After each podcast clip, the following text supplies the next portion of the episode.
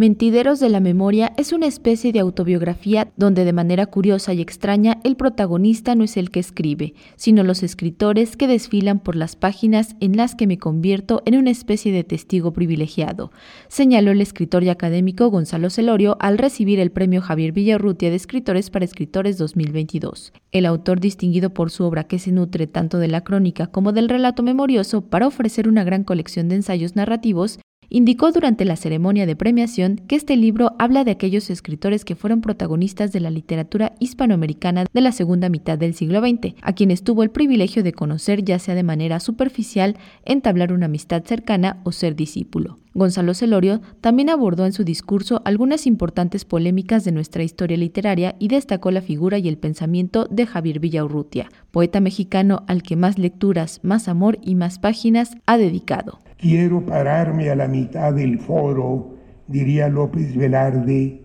para pedir en esta hora en que se ha impuesto desde la oficialidad gubernamental la decisión entre mexicanos y traidores a la patria, fieles e infieles, buenos y malos, que oigamos a Villaurrutia, a quien hoy sin duda, más que a mí, celebramos con la entrega de este premio de escritores para escritores que lleva su nombre.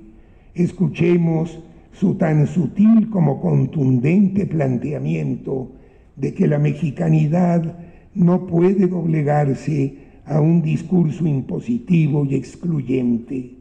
Todos cabemos en nuestro país. Nuestro nacionalismo no puede estar cerrado a la pluralidad, a la divergencia, a la discrepancia de las que se alimenta y que incluso lo constituyen. Julio Cortázar, Carlos Fuentes, Augusto Monterroso, Humberto Eco, Juan Rulfo son algunos de los autores que forman parte de este libro cuya visión va desde lo humano. Así lo dijo Lucina Jiménez, directora general del Instituto Nacional de Bellas Artes y Literatura. Gonzalo Celorio hace una crónica memorable, autobiográfica, pero sin protagonismos. En realidad nos va colocando en esos momentos, en esos trazos, en esas contradicciones, en esos espacios donde se está dirimiendo en esa época los diversos caminos de la literatura mexicana,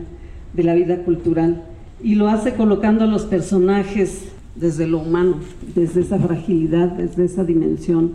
absolutamente obsesiva, generosa, o al mismo tiempo llena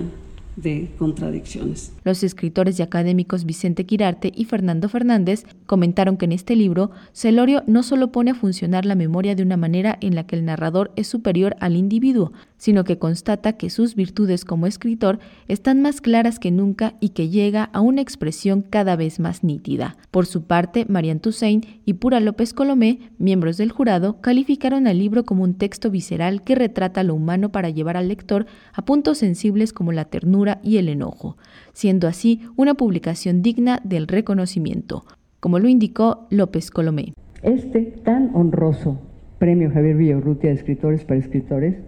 en esta ocasión se otorga como el jardín de los herneros que se bifurcan, por un lado, a un libro que merece la digna valoración de los colegas de Gonzalo, y por otro, a la trayectoria literaria de Celorio,